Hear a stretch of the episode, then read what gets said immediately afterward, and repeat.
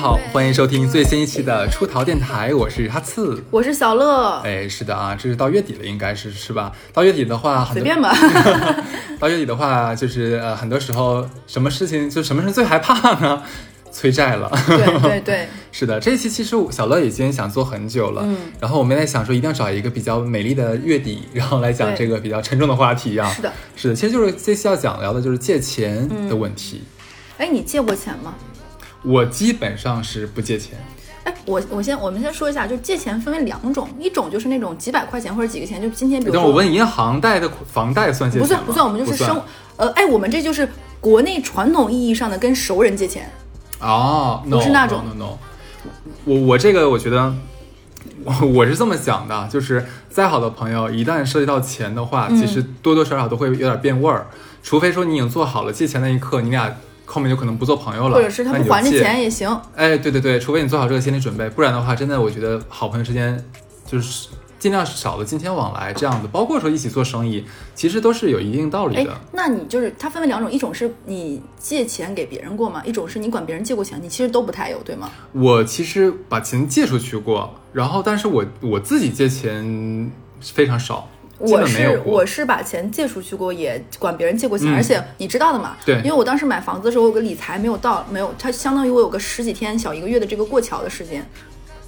不得不说，朋友们真有钱呐！我是管几个朋友，大概借了八十万，嗯，然后对，然后拆了这段时间，我真是，我当时也是瞠目结舌，就是哇，原来身边的人就是就是立马能够给你，哎，我问个问题，过桥也算过桥这种形式的话，也会囊括在今天话题里面吗？呃，这种我觉得过桥不太一样。不太算，但是其实这也是管朋友借钱了嘛，就是但是我是说难听点，就是我跟人家说说借个十几天我就还你一个月，但是也有可能，对不对？你懂我的意思吧？那这么说的话，我去年也有借过钱，我去年完了过桥过两百万。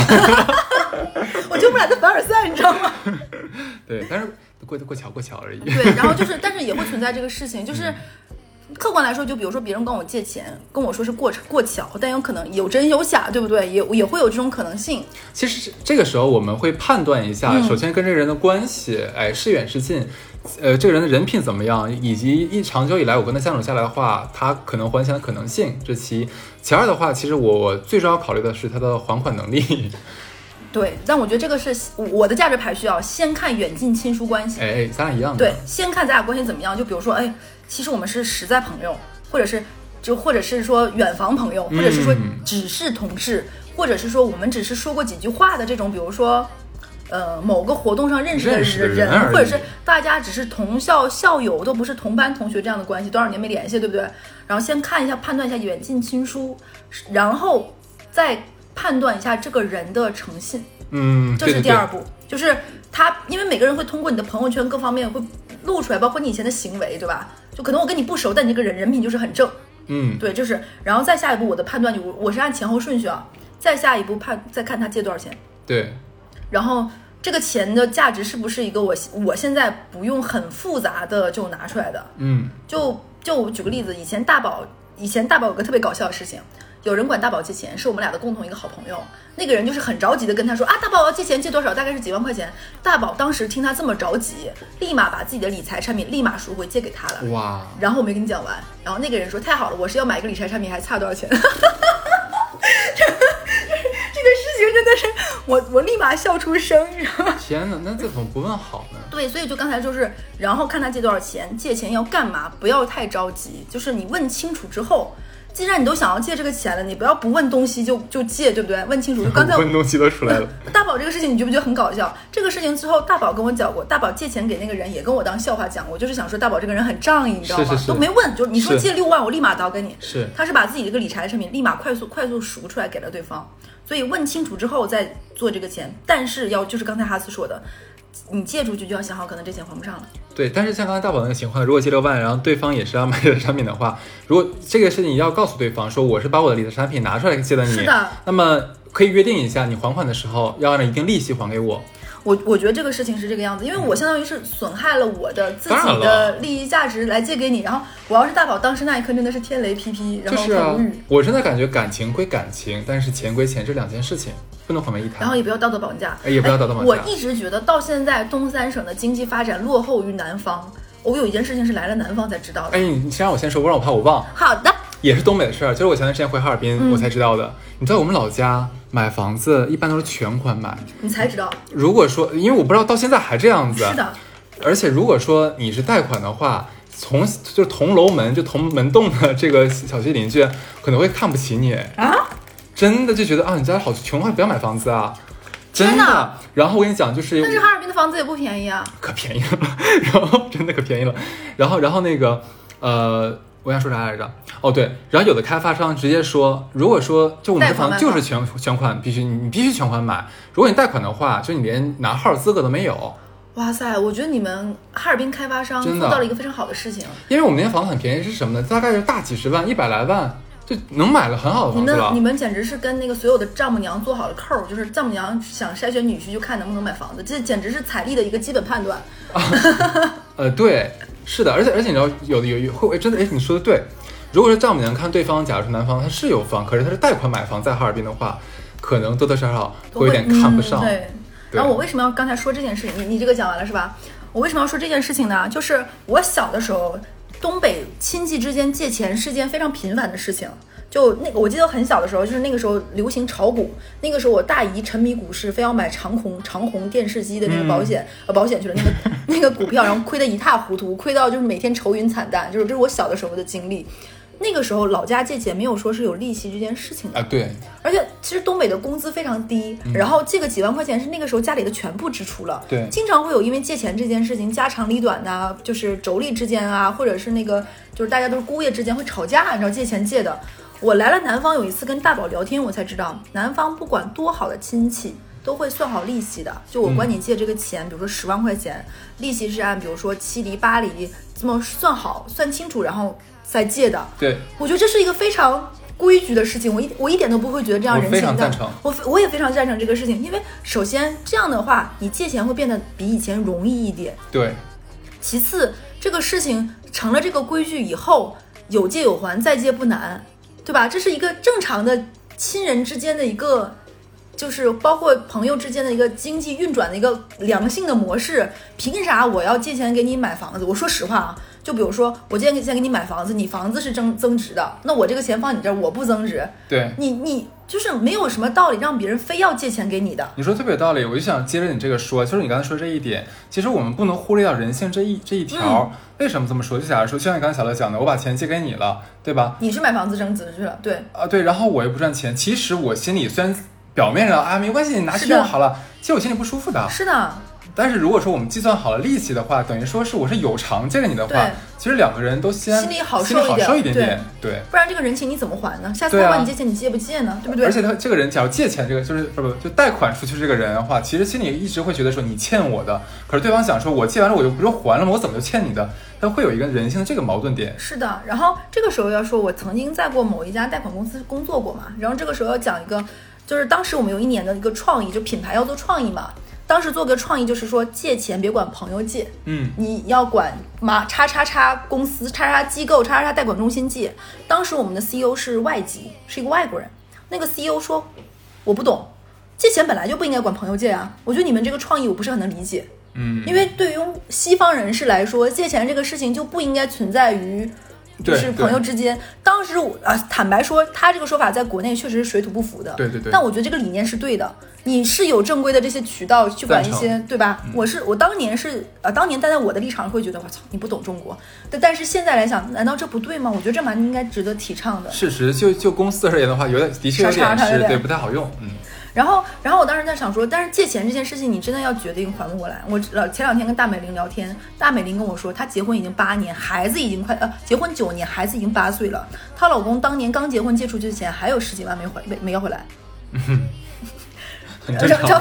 然后，然后他就，然后他就跟我说，他说他记了一笔账，她老公借了分四次借给了三个同事十十二万，到现在一分都没有要回来。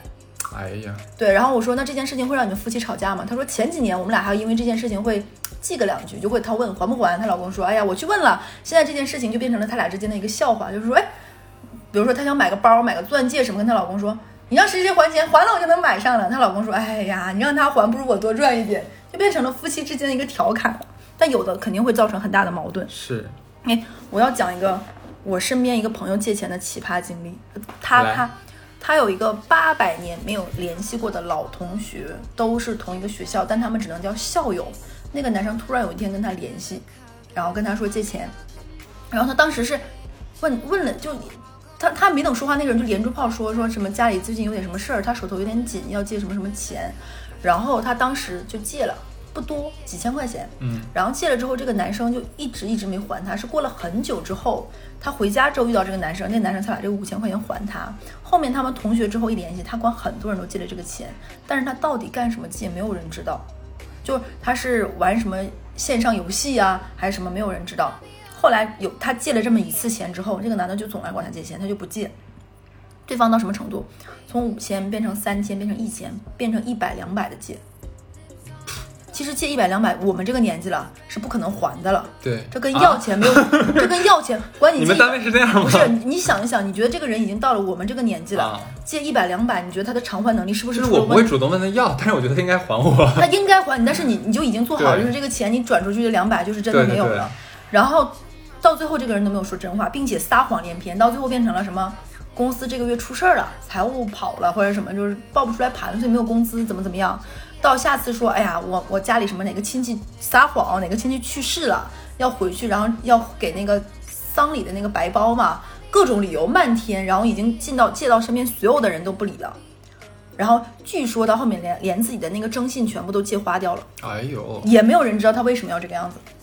就可能懒汉不上班，然后不赚钱。然后嗯，他还被他妈说了，说你第一次就不应该借，所以后面他才一直一直找你，就是到后面就是他不回这个人微信，这个人还不停的给他以像留言板的一样形式，不停不停的给他留言，说可能是模板群发的。对，在吗？在吗？在吗？在吗？然后疯狂打语音，说我就是管什么，先是变成了他自言自语说，我这次就借三千，多长时间还？然后我可以给你列字据，连模板签字的手印儿都按好，然后说一千也行，你要是手头紧，就都是他自己一个人在说，八百也行，两百也行，一百也行，都行。然后他跟我讲这件事情，我就震惊，觉得不可思议。然后我另外一个同事跟我说，你自己也是在这种公司上班的，你没有见到过这种 穷凶极恶，就是疯狂借钱的人吗？因为你也见多，这有什么好意外的？哎，我给你讲一个好玩的事情，就是其实曾经的话，嗯呃，我认识过一个是我的同学，其实啊，但是那时候我们作为同学来讲不太熟，但后来都一起来到了上海这个城市，嗯然后他非常非常非常非常有钱，真的是非常有钱那种。在上海的话，我也觉得他也算是算有钱那一种。然后就这样的一个人啊，有一天，我 这个后我慢慢跟你讲吧。他忽然间就是说，有天早晨说那个谁，哎，哈次，你这个你给我打两千四百多少，有人有整儿。我说啊，我说什么情况？他说我现在上海要什么交什么什么东西，然后我现在卡里面就是没有没有现钱，你帮我转一下。我其实很诧异，因为我觉得在他在他身上，我觉得他存在这种事情哪怕。他在他站的那个地方，地上都应该是都是钱，你知道吗？对，然后你想嘛，他说住那个房子是六千多万的，在上海，就这么就这么个人。然后那个我说啊，我说我说行，可以，没有问题。然后我就给他打过去了嘛，然后他的确，他第二天就就打打回来给我了，我就觉得很奇妙。然后这之后的话，他明显跟我联系变多了，我有把这件事情，结果现在我觉得莫名其妙，你知道吧？然后我就跟我另外一个比较年长一点的大哥聊过这个天儿，然后他跟我说说，这个可能是有钱人对你的一个考验。我说，就他真是真奇怪。真的真的真的，你说听我们电台的人会不会有人被骗了？觉得哎，他管我借钱是考验我。就是就是蔡奇怪，你想你想这么有钱一个人，他在上海买的是六千多万的房子，然后两千多块钱，这怎么可能没有没有呢？对，然后后来想说，可能有钱人的想法就是异于常人吧，可能考验一下我这种穷人。对他蛮，当然我觉得还蛮奇妙的。我，但我不知道是不是啊，只是这个后来我的朋友跟我讲，他可能这样子。能他可能就是有有一些人他没有这种微信支付乱七八糟，可呃，能当然也有可那边卡里。能吧。嗯，我身边有遇到过那种自己从来不用这种就是 app 或者是微信支付的人，然后寸步难行，嗯然后每天还要花现金，我也遇到过。哎，你这个时候你说同事，其实坦白说，同事借钱很容易，因为大家都在一起上班，你知道吧？你先讲，我有好多同事的故事。然后我现在要讲一个，前两天某一个大厂，你听说过那个事情吗？大厂的某员工，然后沉迷于线上赌博，然后跟同事借钱，然后在自己公司的内网里直播这件事情，你有听说吧？呃，我不知道哎。就大概我讲讲一下始末，某一个大厂，我就不说名字了。这个男的，大厂的工资你也知道嘛，很高。这样一个高薪的一个男生，沉迷于线上赌博，然后输了很多很多钱。然后他老婆这个时候正在怀孕，他的同事都觉得，哎呀，这个男生只是误入歧途，我们应该帮一把。他的几个同事给他凑凑，帮他还了几十万哦。他同事哦，凑凑帮他还了几十万。然后这男生给他的钱让他去还钱，他不但没还，又拿这个钱去赌博。然后他在他们公司内网的某个论坛上直播，说自己活不下去了，对不起这个，对不起那个，然后。说对不起他的同事，然后他想自杀，然后内网里的同事就看到这个东西了嘛，然后就说帮他一把。据传说他的那些关系还不错的同事，说我我愿意最后帮你一把，给了他一点钱，他拿这个钱去做最后一搏，又输光了。哎呀，我天，这是上哪说理去？对啊，就是。你会很好奇，就是这样一个光鲜的学历的背景，然后这样一个不错的所谓的优渥，大家都现在想挤破头进大厂的工作，一个很棒的老婆，他老婆知道这件事情，还愿意帮他一起还过一次钱，还怀孕期间，然后他做出这样的事情来，真让人不省心。对呀，就是这种钱真的不能借，你是害他，你借他。对，其实我私下我跟小乐有聊过这个问题，我们身边的话，其实有两种人的话，不仅不会借钱，而且不太会接触。就是一个是碰了赌，是的；一个是碰了毒，是的。一旦碰了毒，是我们不太能接触过这种人。呃，我身边也没有过啊，不不，有过，但是是直接让我给拉黑掉了。我碰到这种情况，对。但如果说一旦是沾赌的话，我基本上，比如说不要说钱了，基本上我就不会再跟你有什么联系了，因为这个东西就像个漩涡一样，会不像像你刚才讲这个故事一样，它会。你给了多少钱，填不了他这个无底洞，因为他总有一个侥幸的心理，就说我这一波一定能全全全赚回来。是的，这个没有赌场心态、赌徒心态。最让人愤怒的事情是他最后在那个就是公司内网上这个卖惨，其实目的是为了再骗钱。就正好他有一些关系很不错的同事，又最后又借了他一笔钱呀，他拿那笔钱就说最后帮你一把，你别死，你别怎么怎么样，然后他那个钱又赌了一把。你说这种人真是烂赌鬼心态，就就真的是早泥沼之中就拔不出来了。对啊。哎，说到同事，我再说个很奇葩的事情啊。曾经我们这个公司有一个人，他在我们公司是外包，但是呢，因为他在这里很多年了，大家很熟。然后这个这个男生你知道吗？因为跟大家关系还不错，最后不知道是出了什么事儿了。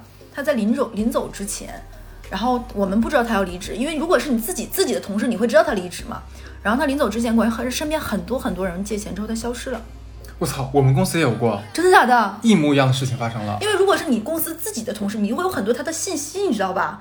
但他其实他是我们这边的技术，你知道吗？就类似于帮做一些小程序嵌入进去，他突然消失了。你也有？你想，跟你差不多。那是那个是我们公司一个女孩，然后是做做产品这一块的。嗯。然后她其实刚进公司一个多月，然后就开始到处借钱，到处借钱。反正基本上小的话就大几千，然后大一点的话就一两万、两三万这样子。他大概能借了十几个人，其实不不少了，很多了已经。然后他大概有个七七八八，能有个十万或十万以上吧。嗯。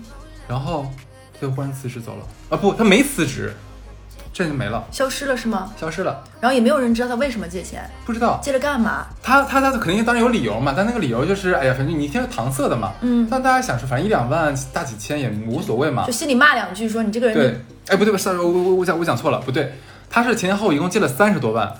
因为他中间中间有还过哦，但是他这个滚来滚去，滚来滚去，就是他假如前面问你，哎，小乐，你借我先借我三千块钱，然后第二天还你了。小小乐，你借我一万块钱，我又还你了。小乐，你借我五万块钱，反正就是滚来滚去，滚到最大的一次，就跟杀猪盘一样，等就没了。天哪，就很奇怪这个女孩。然后我我不知道这个能不能讲，如果这个不行，你后面把这个故事全部掐掉。就是嗯，有的时候你借别人钱，为什么要问原因？不只是因为。嗯，信任也好，其实也是了解清楚他这状况是不是 OK。曾经有一个关系还不错的一个女生，她问过我，她说，如果说一个人就是他拿你做担保人出去借钱了，然后这个人现在不还消失了怎么办？他就他就因为他那因为比如说我举个例子，小乐出去借钱，让哈次做了担保人，然后我不还钱，这个担保人你在不知情的情况下，因为我借钱的可能不是什么正规的，就是乱七八糟啥野鸡机构我都借了一堆钱。然后还不上钱，联系不到我，那些催债的就会来找你，因为你是担保人，你的信息还是真的，他们核验过。对，你就会收到很多污言秽语，甚至于威胁，说我不还钱，你得替我还，你不还就会怎么怎么样，你知道吧？说一些很夸张的话，然后就哈斯就被吓到了，然后就问另外一个朋友说，比如说问那个好，就是艾伦老师说能不能帮个忙，就是帮我想想解决办法，然后帮不了什么忙。真的帮不了什么忙，最后他们实在没有办法，是开始担心这个女生是不是出什么事儿了，因为不止一两个这种贷款的叉叉傻叉公司找他了，是有大概十几家来找哈次，都联系不到这个女生，他就慌了，担心这些贷款公司会去，比如说威胁啊，或者是恐吓，或者是已经以前香港电视剧不是经常演什么泼油漆啊、乱七八糟什么的，上门赌债，担心这个女生出事儿。这个女生就比如说哈次是出于好心，就联系了这个女生他们所在公司的人事，人事会有他们家的一些基础信息嘛，对，找到了这个人联系的紧急联络人是他表哥，表哥这个女生是上海人，推推到他们家门，发现这个女生已经自杀了。啊，没有人知道他为什么借了这么多钱，没有人知道他为什么，没有人知道他就是都不清楚，然后这个人就没掉了。如果但凡就是在他之前，因为他已经是管身边的人借了，穷尽之后又开始管这些机构借。如果你们问清楚，然后来判断他这个事情是真是假，是不是刷礼物打赏给主播了？我们都怀疑他可能被杀猪盘，或者是说遇到那种 PUA 的男性，哦，有可能，有可能因为查他的通信记录什么，没有任何能查出他到底花钱干嘛了，嗯。没有人知道。所以我觉得这真的是挺恐怖的。对对对，像刚才小乐讲，就是说同事这一块，哎，我真的觉得这个问题很微妙。嗯，我一直都觉得同事的关系其实是介于陌生人与熟人之间的一种关系，它不是朋友哎，但很多人是把同事变成同事和朋友之间这个关系。啊。当然也有哈，对对。然后就是我反倒发现我身边同事之间借钱的很多，是的，这让我非常的奇怪。其实我觉得大家只不过是在同一个机构里面做事而已。嗯我们甚至有的甚至都都有可能是有利益相关的一个矛盾矛盾关系。但是我不知道用这样的关系，其实我觉得，如果是我的话，我是抹不开面子、张不开嘴的。可是我我我遇到很多都真的很好意思张嘴。我之前在节目里面其实有讲过，那个就是我跟小乐共同前同事想买房子，然后想问我借个几十万，然后我当时都懵逼了。我心说，哥们儿，我跟你真不熟。只是同事。那个时候你进公司也没有多久，对，然后我说，我心先说你怎么这么有自信来问我借这么多钱？然后关键是他不是说是一次性，假如说呃呃我小哈斯我问你借半年，然后半年之后我一次性还给你或者连本带利，不不是的，这就跟在我这儿放了一个三十年贷款一样，你知道吗？但是我每年上的工资从工资里面扣一点给你，我心说咋想的呀？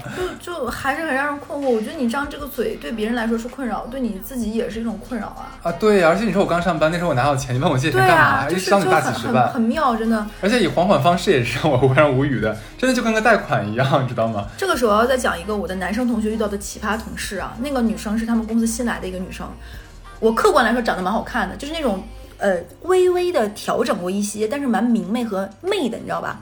然后那个女生来他们公司管了好多人借钱，后来才知道她以借钱的目的，如果后面不还别人钱，就是跟别人谈恋爱。就比如说我管你借钱，借借借借一段时间，我就跟你开始借纠缠不清，然后后面我就谈恋爱，然后那个钱就默然的不还了。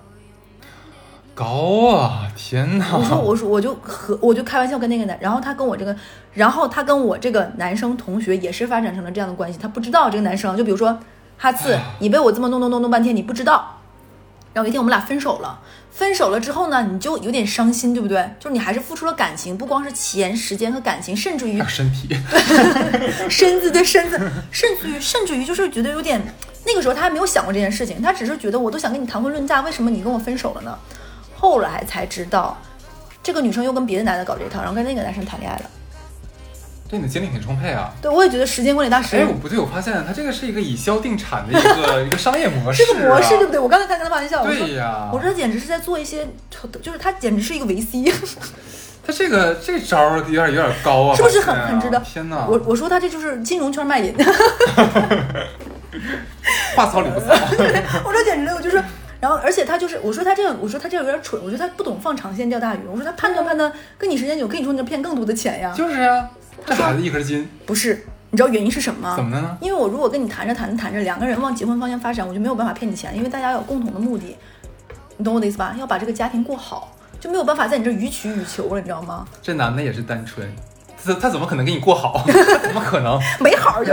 然后这个女生在他们公司大概这么搞了四五个同事之后跳槽了，天哪，又换下一个地然方战斗了。他们四五个同事有一天大家就是类似于这种前有桌坐一连桥 对，坐一桌，哎，这个故事像家家女，坐一桌大家对着对，大家就是对到对乱了，因为每个人时间线都不同，甚至有重叠。但是因为他们这个公司是禁止谈恋爱的，大家对一对，这四五个男生，五个还是四个，加一起被这女生在三年的时间里这么薅薅薅，跟薅韭菜割韭菜一样，加一起是一百来万。哇哦，真的是可以。因为这个女生沉迷于买奢侈品，我说的奢侈品不是一两万的包这种奢侈品，那啥呀？是十几万的表这种。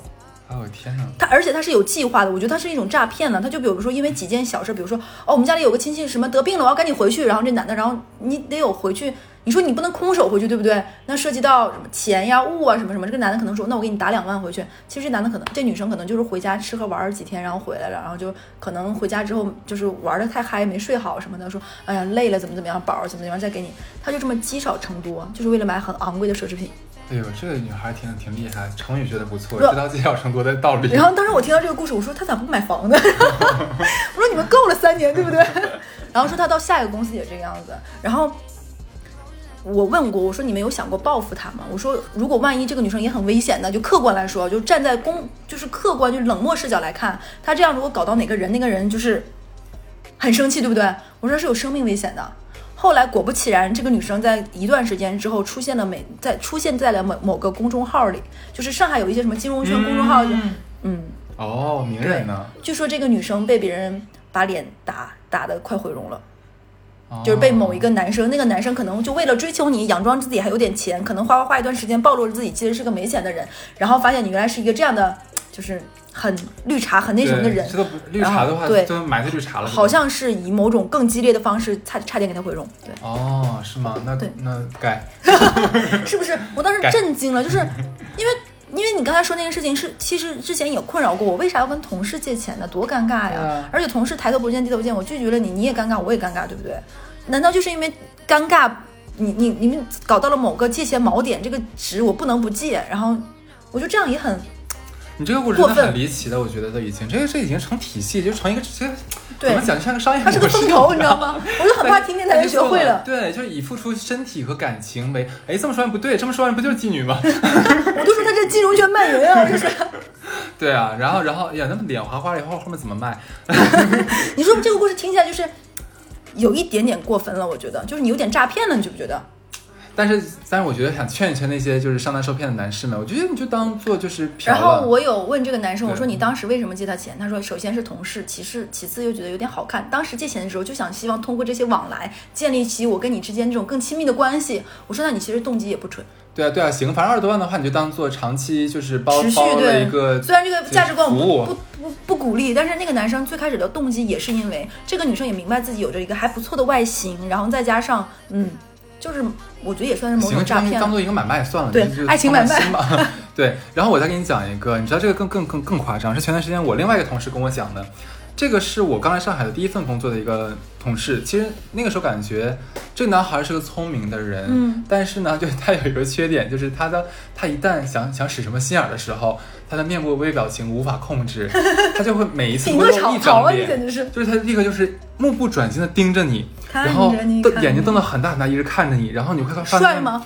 嗯一般，然后他的眼皮在颤抖，哦，就是每一次你看到这个表情的时候，你知道完了他要有他有事儿了，对，但很好笑，很好被识破。然后呢，就是大概在三年前啊，他忽然间跟我讲说，想问我借个小二十万。呃，我说一其实一般我都不会问他做啥，嗯因为我直接说直接找理由不借了，对。然后当时反正他一顿苦求嘛，就说哎呀十几万，哎十几万你都没有吗？怎么怎么怎么样？我说对没有真没有，我真没有。天，我说你不不知道我都揭不开锅了，我最近买的大米都是去年的陈米啊，知道吗？跟这开开玩笑了。然后就是前前段时间，我们共同的一个同事跟我讲说，他正好呢那天在查，就是失信，就是他想查一下他亲戚，我也不知道为啥，因为上那个失信人员名单嘛，对不对？被失信人名单，这个是公布的嘛？对对，这是公布公开信息。然后呢，就顺手呢就查了一下他，因为我这个就借钱那个同事，他的名字很特别，哦基本上不大可能有重名。嗯，然后就发现他已经上了被执行人名单。天哪，对，就他之前外面欠了钱一直没有还，然后就上了名单。但是我相信，就是以我对这个人的了解，嗯，他是那种有贼心没贼胆，他野心很大，可是又没有这个能力和没有这个胆量去实施那种大计划的人，他肯定没有弄什么大的风浪，而且他本质是不坏的。所以我在想，他一定是可能之前投了什么东西啊，或者说怎么样了，就是钱亏没了，人家人人家把他告了，应该这样子。而且哦，其实他他很遗憾的一点是什么？我刚才最开始就讲了，他是个很聪明的男孩，他也是国外留学，背景也都不错。聪明没用在种地方。是的，然后他之后，我觉得他从我们那个公司跳到之后，我隐约的记得他创业了好几次，反正每一次都不怎么成功。每一次我想，每一次都找我搭伙，然后每一次我都拒绝，我拒绝他好多次了已经。我最后一次就是借钱的时候，我知道他他他，我说你现在在哪儿住？他说他在哪哪哪儿。我一看，哎，我说怎么住那么偏的地方？我说你家不是在另外一个地方吗？他说啊，就现在租房子住。我没多问，也就是说他把房子卖掉了。天啊！等于说他现在是房子卖了，然后欠了一屁股债，然后又没有班上，现在这么个状态，觉得挺唏嘘的吧？就我就觉得，很多人我是觉得一手好牌真的是打了稀烂。嗯，可是你知道我到现在还是很疑惑是哪点？就是我是绝对不会不不会问同事借钱的，因为我觉得关系没到，我张不开这个嘴。但是为什么这些人会觉得可以问同事借钱呢？你给我解释一下。嗯，我感觉同事借钱有两种原因，一一方面是他误判了之间的关系，就是我以为我跟你之间不止同事了。就我跟你是好朋友的，就可能我们会在同事之外偶尔在一起吃个饭呀，什么什么，下班一起加班呀，或者是甚至于我开车带你一段，你带我一段，我们俩的关系已经不只是同事了，所以我跟你张了这个口。其次呢，同事这件事情会有一定的，嗯，因为我们有一定的这种公信力。我说的公信力，就是因为我们都在这上班，是跑不掉的这个人，对不对？我怎么可能不还你钱呢？我是你同事啊，天天见你，你想催我债还不容易，我哪天发工资你不知道？对吧？会有一种这种感觉，一然后他管别人张这口，他也希望别人这么觉得。哎呀，咱俩是同事，抬头不见低头见，年终奖金号发都知道，到时候你肯定能还我的。我借了你这个钱以后，咱俩可能工作上更愉悦，对吧？嗯，各种各种原因，所以很多人会跟同事借。还有一个原因就是，你有没有发现，上班以后你跟相处时间最长的人就是同事？嗯。就你从早上到晚上，甚至加班，就如果是大厂内卷的话，你可能一天要二十个小时跟他在一起。你会觉得跟他是朋友吗？我我就假如我在上班工作情情况下，其实我没有把他放在一个朋友的状态。可能很多人把朋友干成一个非常泛的概念，不是你这种。很多人把朋友当成只要是熟了都叫朋友。对他，我觉得他们的朋友概念比较泛，而且有的时候张口就刚才你说那个话题，很多人张口借的钱数真的太大了，你不知道咋想的。对，我也不太能想。然后就有人能说出你把股票数出来借我呗。真的有人碰到过，因为他们知道我炒股嘛，然后就说你怎么可能没钱呢？你股票里肯定有钱，你数出来给我呀！我想你哪来的大逼脸呢？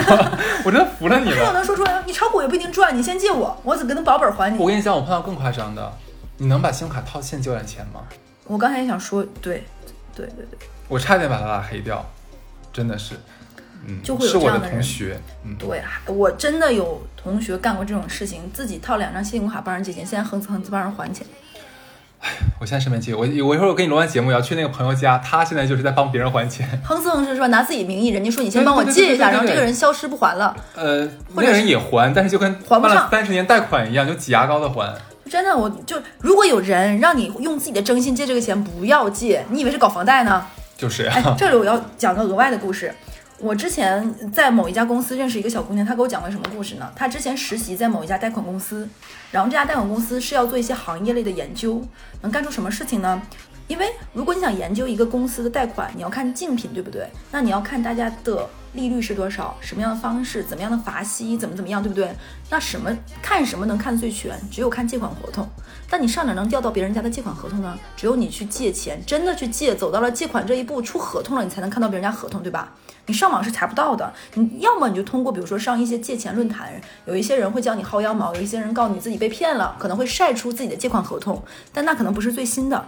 然后这个女生当时实习年纪很小，她就真的一家一家小贷公司、贷款机构去申请，他申请到第四家还是第五家，他没借，他只是走到申请这步，他借到第四家还是到第五家的时候，他就反复去嘛，对方就核验不通过，对方的。就是电电话销售中心就给他打个电话，问他说：“这位女士，您已经就是为什么要频繁的做这种？因为你每借一次钱，我这里提醒大家都会查一次征信的。”嗯嗯。对方就问他说：“为什么你的征信被频繁的查？你前面被查的记录会在这一次被查的时候被看到，说你已经被哪家机构调取了去查征信，但是你看不到你在那家公司借了多少钱嘛？但是会知道你在。”调调你的征信嘛，然后对方就来问他为什么，然后他就说啊，我其实就是想那个看一看嘛，综综合对比一下。对方也很明白，说你是不是做这方面工作的，然后再查，同意查。然后这女生也是实习生嘛，被人家两句话就问出来了。然后对方说，过来人告诉你，你的征信已经被查花掉了，嗯，就是说你的征信已经乱掉了，你短时间内不但借不到任何一家钱，如果你在短期内如果要买房，你是办不下来贷款的。哎呦。因为银行要查嘛？是的，银行也要查征信。一看你，你是就是有大型风险，为什么？你怎么去跟？难道你去跟人家银行解释说，我在这个工作没办法，对不对？然后这个事情，你你说严重吗？也没有严重到就废了，你养几个月就养回来了，对不对？征信，这个东西就是你的信贷能力，但是就很无语。那个小姑娘当时哭到不成，她当时真有点想买房子，哦，就很她说怎么办？乐乐姐对就很难受，你知道这种很委屈，而且你知道这些公司实习工资给的贼低，嗯，就是你用一两一千两千块钱一个月的工资干着这个活儿，茶花自己征信，哎，这真的挺上火，这个是不是很上火这件事情？然后他就很很无语，很难受，然后但也没有办法，就也要给一些再去实习的人提个醒儿，不要乱查。还有一个事情是，一个远房的朋友，我听说的啊，他上学那会儿的时候申请借了助学贷款，他当时没有意识到助学贷款要还这个事情，因为很多人，我不是给他找借口，很多人没有意识到这个助学贷款要多长时间还，可能会逾期了一些自己不知道。他因为当年自己的这个助学贷款有一些逾期延迟各方面，他现在都没有办法买就借房，就是他买房借贷款，这个东西是一定要一般还的。是五年就消内，对，对，所以我我是真的跟大家说，不要觉得钱这么好借或者怎么样，可能这话听起来就是，这你这这这这这都是在消耗你自己的能量。是的，你刚才讲的说什么信用卡逾期这东西啊，嗯，我跟你讲，我这个我好像之前在节目有点名批评过，我特别想批评中国建设银行。你批评，我唯一一次失信记录就是在中国建设银行，那是我在大学的时候，那个时候有校园卡，我不知道你知不知道，就银行进到校园里面就给你办学生的信用园卡，对，对，但那个额度很低的，我当时记得很清楚，我一两千块钱一千九，，对，我也不知道为什么有零有整，一千九。然后正常像我们现在的话，假如你逾期或怎么样的话，它一般短信提醒短信提醒你或者电话提醒你这样子。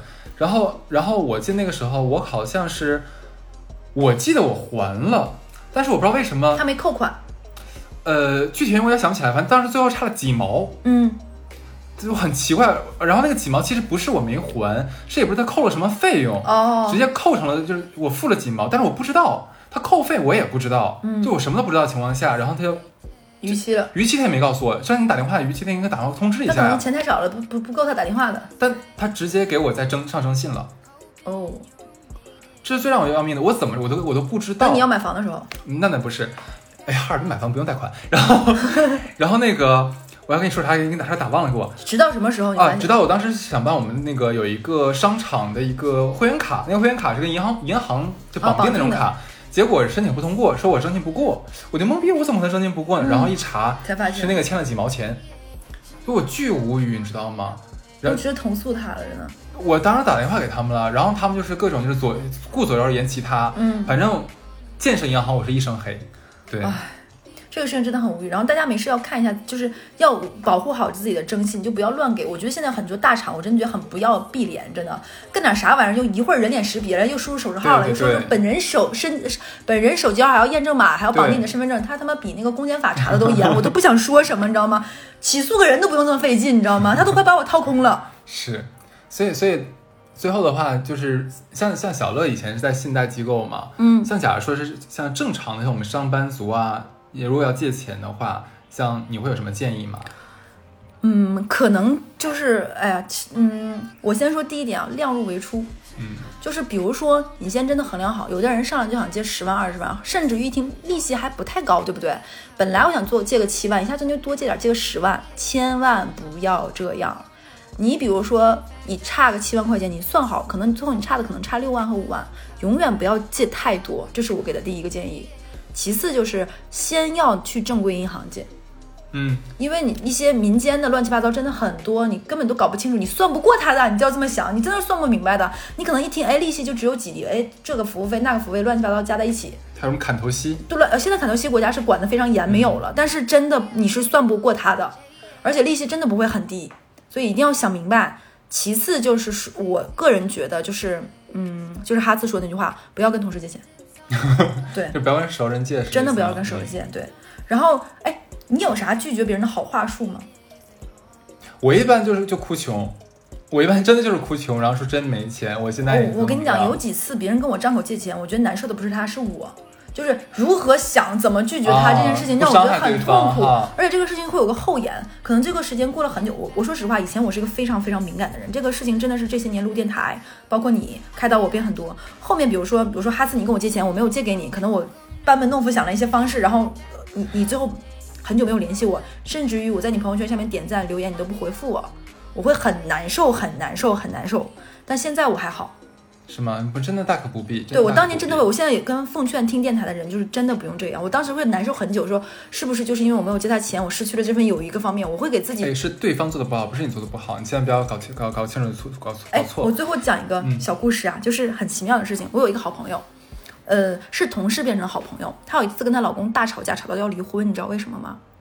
因为他当时上班太远了，就比如说类似于在上海很多地方一跨一跨度上班可能要就三四十公里，他当时觉得太远了，他想买个房子，但是因为他是他当年在比如说在奉贤或哪个地方那个房子很偏，已经付了首付，他再付要付七成，他没有这么多钱，他要买房子。房子，但身边的朋友还算支持，家里的老人也算支持她，硬凑，包括他跟贷款机构也借了一些钱，但借不了那么多嘛，凑够了这个七成，因为你也知道上海七成有多夸张。但是她跟她老公就变得非常卖力，就是她上班，然后尽量就省一点，然后把车卖掉，怎么怎么样。然后她老公就是额外在做，因为她老公会一些技能，能够去做培训，就出去给别人上课，然后赚一些外快，就两个人都很辛苦努力，就一定要提前把借管别人借的钱还上。就是还，我觉得这点我还觉得蛮很正能量的，而且跟也跟朋友说清楚了。他们有一次吵架，原因是什么呢？因为她老公是跟运动相关的职业，她老公有一天给自己买了一双球鞋，大概也就两千块钱左右，很很开心，很喜欢，就是中签中到了嘛。她老公就发了一条朋友圈，哎，我这个故事电台讲过吗？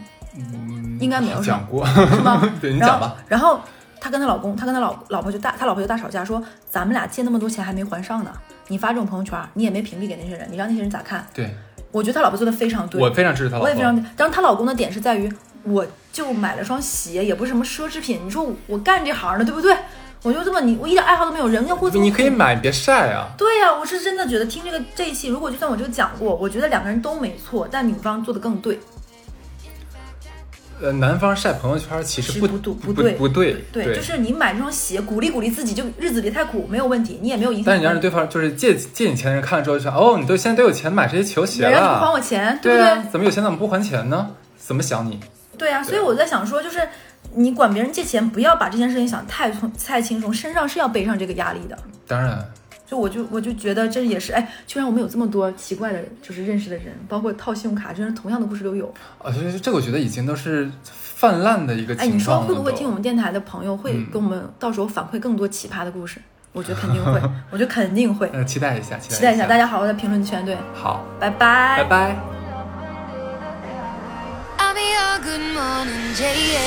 tomorrow I'll go nowhere. In fact, I think I'll stay. Roll up under the.